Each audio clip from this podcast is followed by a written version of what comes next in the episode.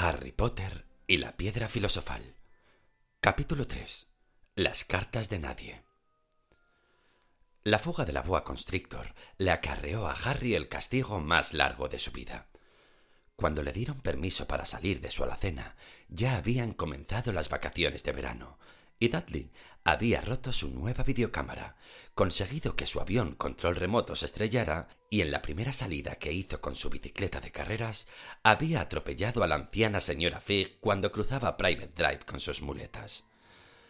Harry se alegraba de que el colegio hubiera terminado, pero no había forma de escapar de la banda de Dudley, que visitaba la casa cada día. Pierce, Dennis, Malcolm y Gordon eran todos grandes y estúpidos, pero como Dudley era el más grande y el más estúpido de todos, era el jefe. Los demás se sentían muy felices de practicar el deporte favorito de Dudley, cazar a Harry. Por esa razón, Harry pasaba tanto tiempo como le resultara posible fuera de la casa, dando vueltas por ahí y pensando en el fin de las vacaciones, cuando podría existir un pequeño rayo de esperanza. En septiembre estudiaría secundaria y, por primera vez en su vida, no iría a la misma clase que su primo. Dudley tenía una plaza en el antiguo colegio de tío Vernon, Smeltings. Pierce Polkins también iría allí. Harry, en cambio, iría a la escuela secundaria Stonewall de la zona. Dudley encontraba eso muy divertido. Allí en Stonewall meten las cabezas de la gente en el inodoro el primer día, dijo a Harry. ¿Quieres venir arriba y ensayar? No, gracias, respondió Harry. Los pobres inodoros nunca han tenido que soportar nada tan horrible como tu cabeza y pueden marearse. Luego salió corriendo antes de que Dudley pudiera entender lo que había dicho. Un día del mes de julio, tía Petunia llevó a Dudley a Londres para comprarle su uniforme de Smeltings, dejando a Harry en casa de la señora Fig. Aquello no resultó tan terrible como de costumbre. La señora Fig se había fracturado la pierna al tropezar con un gato, y ya no parecía tan encariñada con ellos como antes. Dejó que Harry viera la televisión y le dio un pedazo de pastel de chocolate que, por el sabor, parecía que había estado guardado desde hacía años. Aquella tarde, Dudley desfiló por el salón ante la familia, con su uniforme nuevo. Los muchachos de Smelting llevaban frac rojo oscuro, pantalones de color naranja y sombrero de paja, rígido y plano. También llevaban bastones con nudos, que utilizaban para pelearse cuando los profesores no los veían. Debían de pensar que aquel era un buen entrenamiento para la vida futura. Mientras miraba a Dudley con sus nuevos pantalones, tío Vernon dijo con voz ronca que aquel era el momento de mayor orgullo de su vida. Tía Petunia estalló en lágrimas y dijo que no podía creer que aquel fuera su pequeño Dudley, tan apuesto y crecido. Harry no se atrevía a hablar. Creyó que se le iban a romper las costillas del esfuerzo que hacía por no reírse.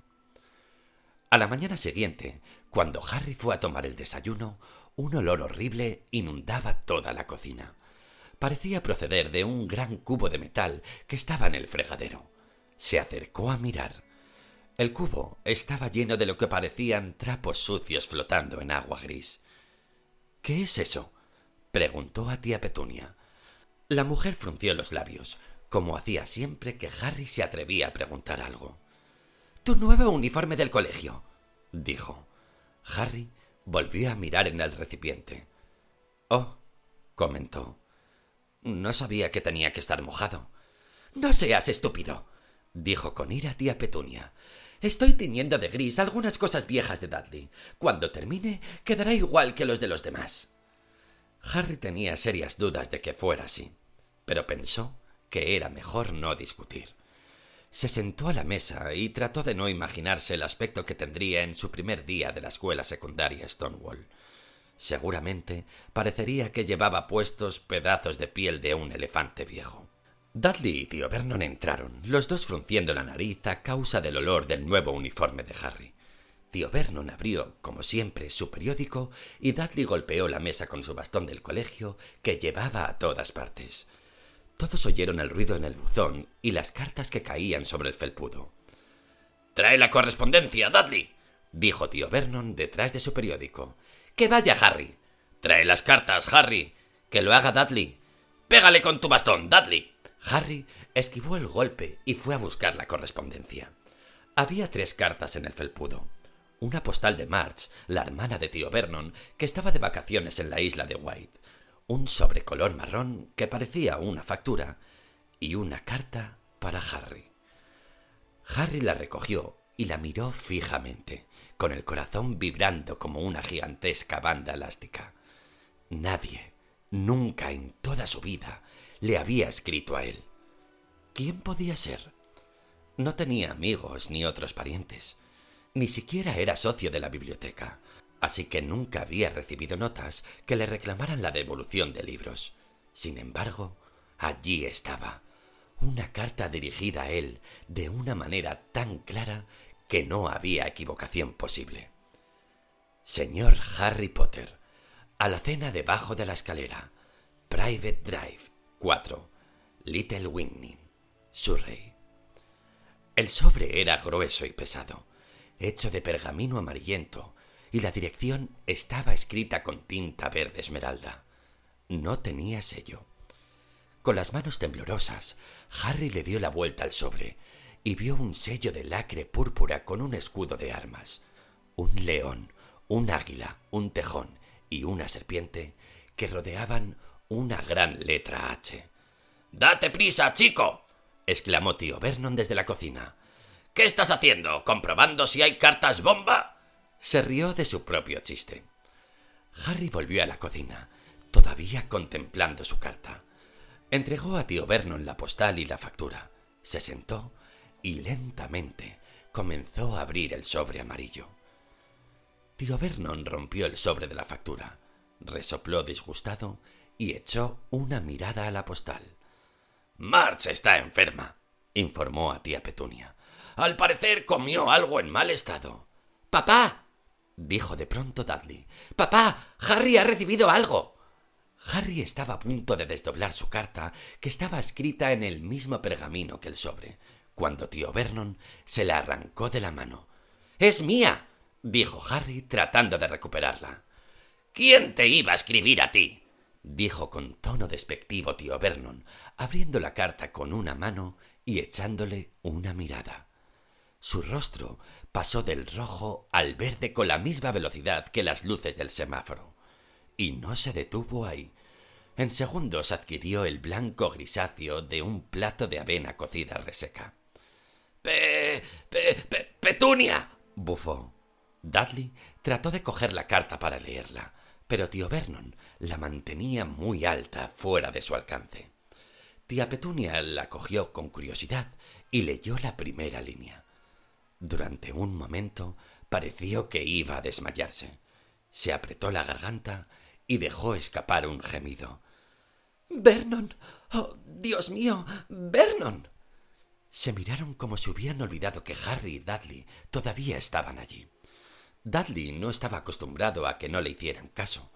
Golpeó a su padre en la cabeza con el bastón de Smelting. Quiero leer esa carta. dijo a gritos. Yo soy quien quiere leerla, dijo Harry con rabia. Es mía. Fuera de aquí los dos graznó tío Vernon metiendo la carta en el sobre. Harry no se movió. Quiero mi carta. gritó. Déjame verla. exigió Dudley. ¡Fuera! Gritó tío Vernon, y cogiendo a Harry y a Dudley por el cogote, los arrojó al recibidor y cerró la puerta de la cocina. Harry y Dudley iniciaron una lucha, furiosa pero callada, para ver quién espiaba por el ojo de la cerradura. Ganó Dudley, así que Harry, con las gafas colgando de una oreja, se tiró al suelo para escuchar por la rendija que había entre la puerta y el suelo. Vernon, decía tía Petunia con voz temblorosa. Mira el sobre. ¿Cómo es posible que sepan dónde duerme él? No estarán vigilando la casa, ¿verdad? Vigilando, espiando. Hasta pueden estar siguiéndonos, murmuró tío Vernon agitado. Pero. ¿qué podemos hacer, Vernon? ¿Les contestamos? ¿Les decimos que no queremos? Harry pudo ver los zapatos negros brillantes de tío Vernon yendo y viniendo por la cocina. No, dijo finalmente. No, no les haremos caso.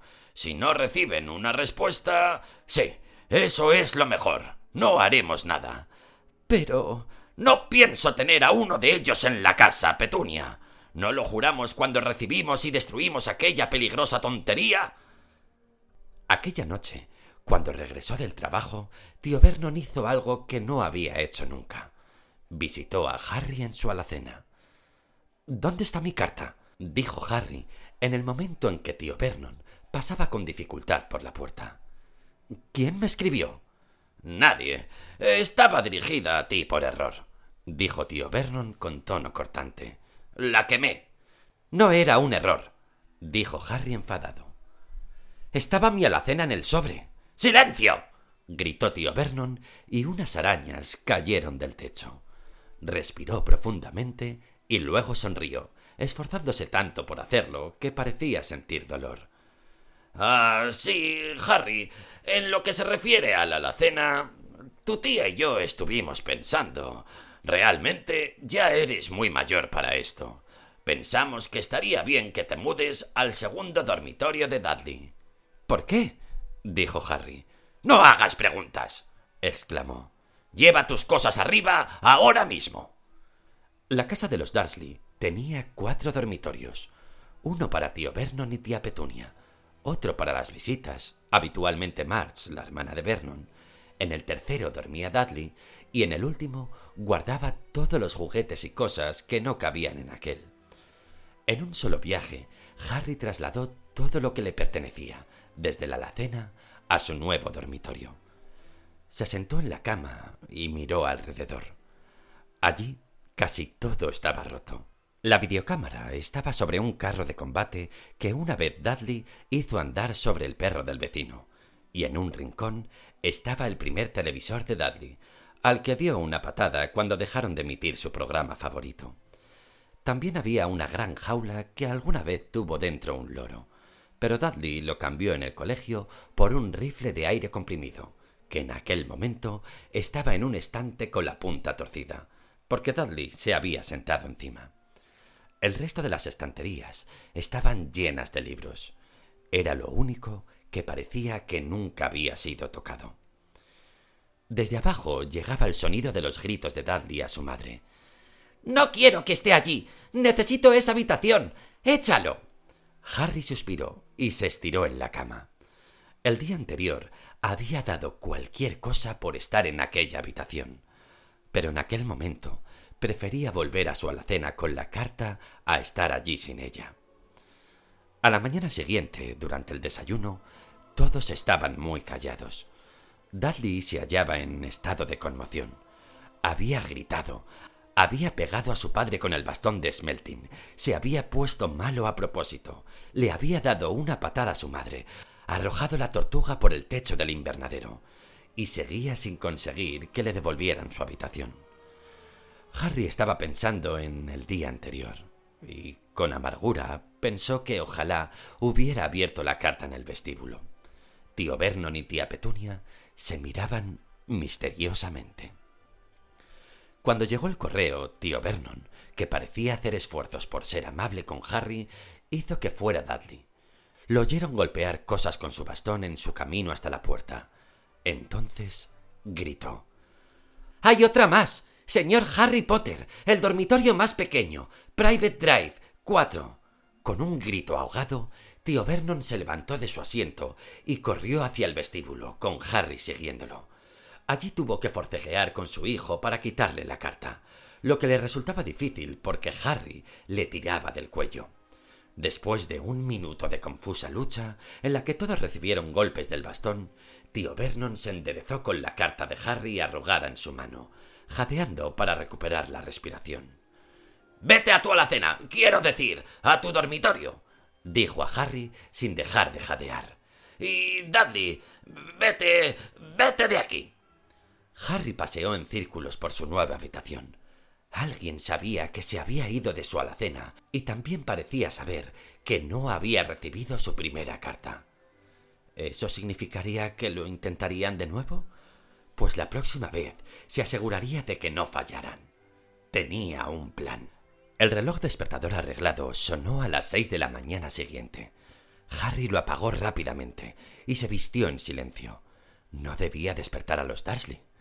se deslizó por la escalera sin encender ninguna luz. Esperaría al cartero en la esquina de Private Drive y recogería las cartas para el número cuatro antes de que su tío pudiera encontrarlas. El corazón le latía aceleradamente mientras atravesaba el recibidor oscuro hacia la puerta. ¡Ah! Harry saltó en el aire. Había tropezado con algo grande y fofo que estaba en el felpudo. Algo vivo. Las luces se encendieron y, horrorizado, Harry se dio cuenta de que aquella cosa fofa y grande era la cara de su tío. Tío Vernon estaba acostado en la puerta, en un saco de dormir, evidentemente para asegurarse de que Harry no hiciera exactamente lo que intentaba hacer. Gritó a Harry durante media hora y luego le dijo que preparara una taza de té. Harry se marchó arrastrando los pies, y cuando regresó de la cocina, el correo había llegado directamente al regazo de tío Vernon. Harry pudo ver tres cartas escritas en tinta verde. Quiero. comenzó, pero tío Vernon estaba rompiendo las cartas en pedacitos ante sus ojos. Aquel día tío Vernon no fue a trabajar, se quedó en casa y tapió el buzón. ¿Te das cuenta? explicó a tía Petunia con la boca llena de clavos. Si no pueden entregarlas, tendrán que dejar de hacerlo. No estoy segura de que eso resulte, Vernon. Oh, la mente de esa gente funciona de manera extraña, Petunia. Ellos no son como tú y yo, dijo tío Vernon, tratando de dar golpes a un clavo con el pedazo de pastel de fruta que tía Petunia le acababa de llevar. El viernes, no menos de doce cartas llegaron para Harry. Como no las podían echar en el buzón, las habían pasado por debajo de la puerta, por entre las rendijas y unas pocas por la ventanita del cuarto de baño de abajo. Tío Vernon se quedó en casa otra vez. Después de quemar todas las cartas, salió con el martillo y los clavos para asegurar la puerta de atrás y la de delante, para que nadie pudiera salir. Mientras trabajaba, tarareaba de puntillas entre los tulipanes y se sobresaltaba con cualquier ruido. El sábado las cosas comenzaron a descontrolarse. Veinticuatro cartas para Harry entraron en la casa, escondidas entre dos docenas de huevos que un muy desconcertado lechero entregó a tía Petunia a través de la ventana del salón. Mientras tío Vernon llamaba a la oficina de correos y a la lechería tratando de encontrar a alguien para quejarse, tía Petunia trituraba las cartas en la picadora. ¿Se puede saber quién tiene tanto interés en comunicarse contigo? preguntaba Dudley a Harry con asombro. La mañana del domingo, tío Vernon estaba sentado ante la mesa del desayuno, con aspecto de cansado y casi enfermo, pero feliz. No hay correo los domingos, les recordó alegremente, mientras ponía mermelada en su periódico. Hoy no llegarán las malditas cartas. Algo llegó zumbando por la chimenea de la cocina mientras él hablaba y le golpeó con fuerza en la nuca. Al momento siguiente, treinta o cuarenta cartas cayeron de la chimenea como balas. Los Dursley se agacharon, pero Harry saltó en el aire, tratando de atrapar una. ¡Fuera! ¡Fuera! Tío Vernon cogió a Harry por la cintura y lo arrojó al recibidor. Cuando tía Petunia y Dudley salieron corriendo, cubriéndose la cara con las manos, tío Vernon cerró la puerta con fuerza. Podían oír el ruido de las cartas que seguían cayendo en la habitación, golpeando contra las paredes y el suelo. ¡Ya está! dijo tío Vernon, tratando de hablar con calma, pero arrancándose al mismo tiempo parte del bigote. Quiero que estéis aquí dentro de cinco minutos, listos para irnos. Nos vamos. Coged alguna ropa. Sin discutir. Parecía tan peligroso con la mitad de su bigote arrancado que nadie se atrevió a contradecirlo. Diez minutos después se habían abierto camino a través de las puertas tapiadas y estaban en el coche, avanzando velozmente hacia la autopista. Dudley lloriqueaba en el asiento trasero pues su padre le había pegado en la cabeza cuando lo pilló tratando de guardar el televisor, el vídeo y el ordenador en la bolsa. Condujeron y siguieron avanzando. Ni siquiera tía Petunia se atrevía a preguntarle a dónde iban. De vez en cuando, tío Vernon daba la vuelta y conducía un rato en sentido contrario. Quitárnoslo de encima, perderlos de vista. murmuraba cada vez que lo hacía. No se detuvieron en todo el día para comer o beber. Al llegar la noche, Dudley aullaba. Nunca había pasado un día tan malo en su vida. Tenía hambre, se había perdido cinco programas de televisión que quería ver y nunca había pasado tanto tiempo sin hacer estallar un monstruo en su juego del ordenador.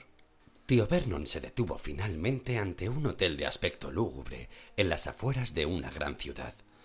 Dudley y Harry compartieron una habitación con camas gemelas y sábanas húmedas y gastadas. Dudley roncaba, pero Harry permaneció despierto, sentado en el borde de la ventana, contemplando las luces de los coches que pasaban y deseando saber. Al día siguiente comieron para el desayuno copos de trigo, tostadas y tomates de lata. Estaban a punto de terminar cuando la dueña del hotel se acercó a la mesa. Perdonen, ¿alguno de ustedes es el señor Harry Potter? Tengo como cien de estas en el mostrador de entrada. Extendió una carta para que pudieran leer la dirección en tinta verde. Señor Harry Potter, habitación 17, Hotel Railview, Coworth.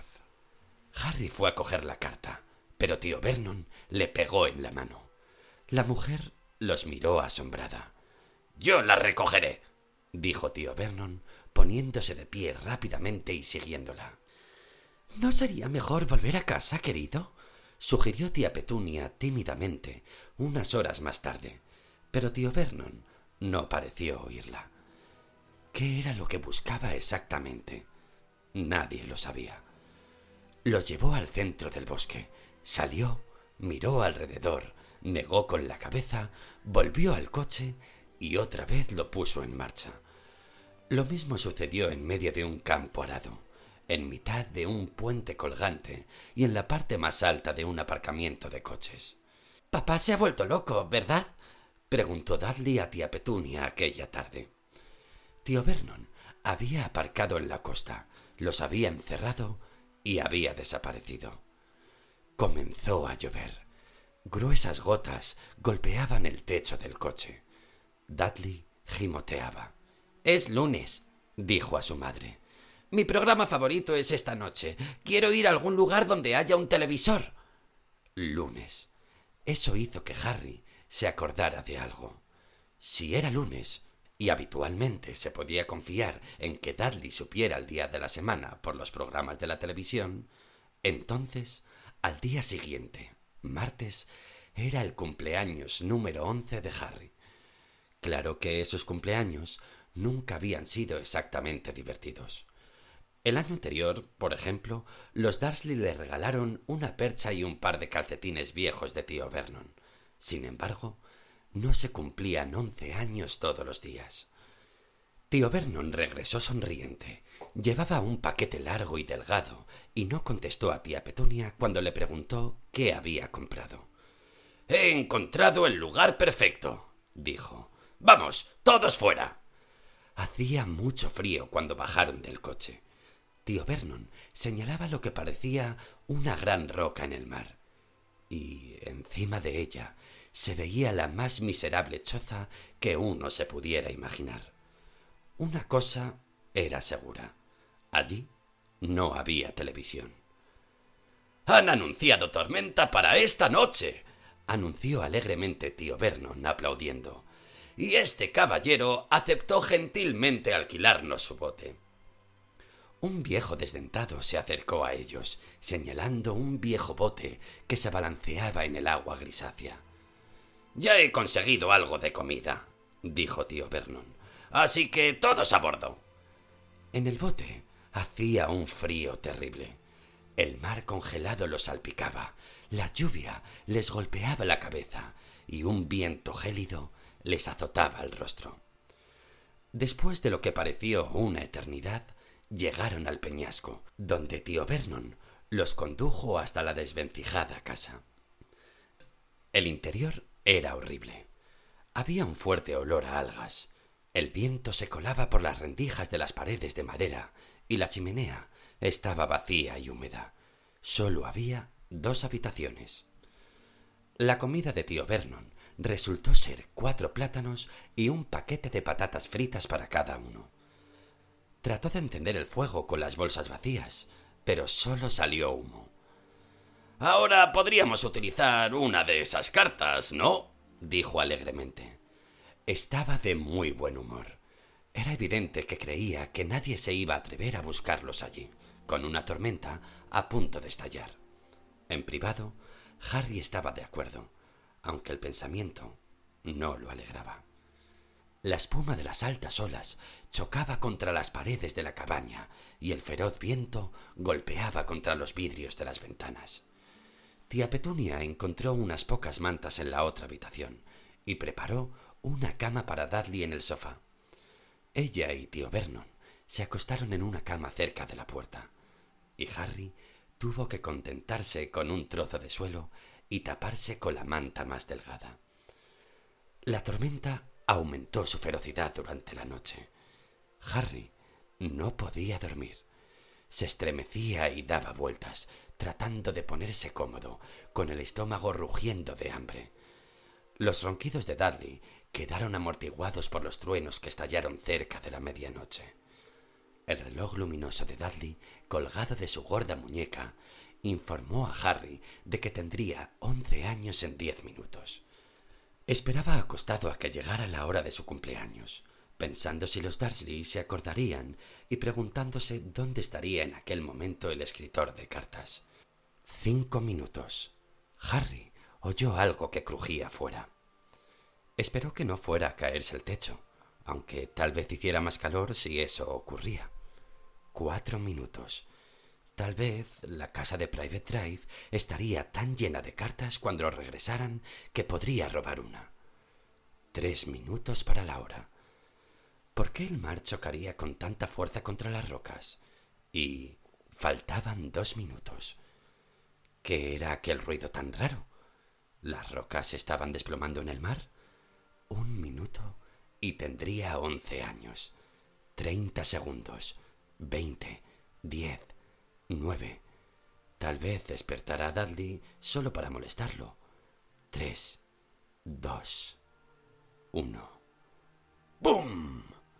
Toda la cabaña se estremeció y Harry se enderezó, mirando fijamente a la puerta. Alguien estaba fuera, llamando.